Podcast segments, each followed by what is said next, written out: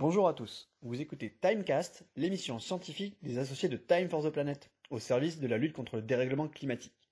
Il est temps d'accueillir notre invité de la semaine. De plus en plus, vous voyez apparaître cette notion de crédit carbone pour compenser ses émissions. Certains trouvent ça génial, d'autres parlent de greenwashing et c'est pas évident en fait, c'est pas si simple. Ça dépend, on dirait. Alors c'est parti, décryptage. Déjà, un crédit carbone, concrètement, c'est quoi? C'est une tonne de carbone stockée ou non émise quelque part. On considère qu'il faut financer l'action qui a permis cette réduction. Elle est donc subventionnée par quelqu'un, une entreprise, un territoire, un particulier qui souhaiterait acquérir ce crédit carbone.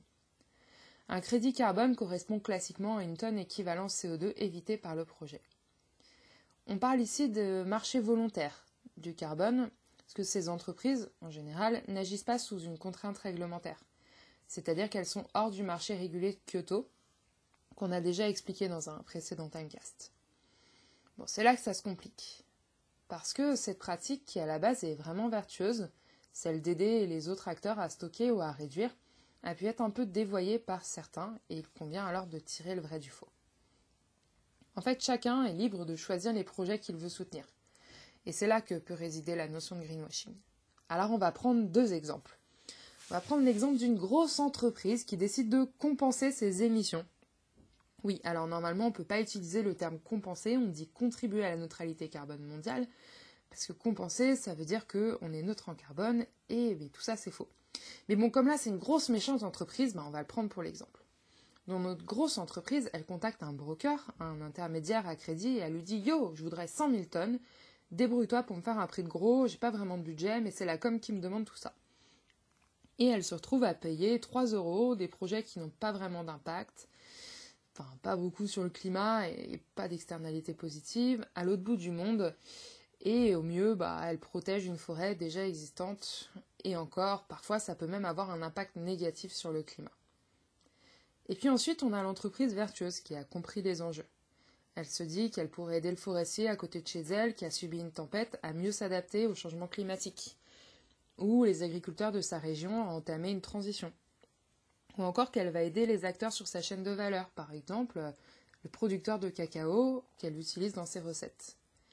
Elle contacte un porteur de projet qui accompagne ses projets de transition. Et ils se mettent d'accord sur un projet efficace qui va stocker du carbone tout en ayant un impact sur la biodiversité, par exemple en régénérant les forêts, ou un impact social, par exemple en développant euh, par exemple des fours à biomasse dans des pays pauvres ou en plantant des arbres fruitiers dans des régions où il peut y avoir des famines.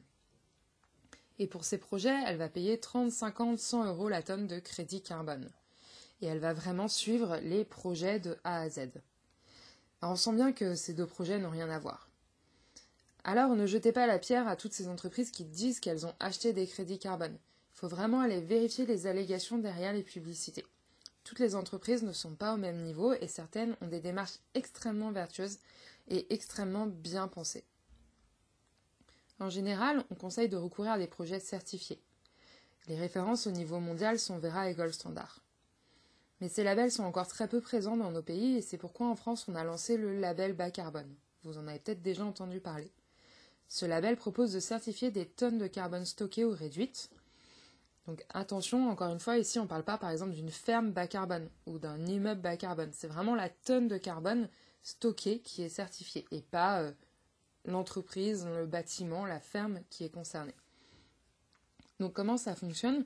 Ce sont des groupes d'experts qui proposent des méthodologies, par exemple une méthodologie plantation de haies, grande culture, on a aussi des méthodologies en forêt ou en construction, pour comptabiliser les tonnes de carbone réduites ou stockées en fonction des pratiques. Donc par exemple, on peut calculer combien un linéaire de haies pourrait stocker euh, de carbone. Et tout ça, on peut le rémunérer, le certifier grâce à un crédit carbone issu du label bas carbone. Ces pratiques sont auditées et l'agriculteur, le forestier peut vendre ses crédits carbone à d'autres acteurs. En tout cas, retenez que tout ça est assez complexe, que ça change très très vite. Par exemple, on attend que ça change que ça bouge au niveau de l'Europe avec peut-être un label bas carbone mais européen. Il y a aussi beaucoup de startups qui font bouger ces lignes. Alors ce que je vous dis aujourd'hui sera peut-être faux dans 3 ou 5 mois. Mais le principal conseil que je peux vous donner, c'est d'aller vraiment vérifier les projets qui sont derrière ces crédits carbone. Certains sont vraiment très très beaux et certains bah, peuvent être taxés de greenwashing. Voilà, c'est tout pour cette fois-ci. À la prochaine time.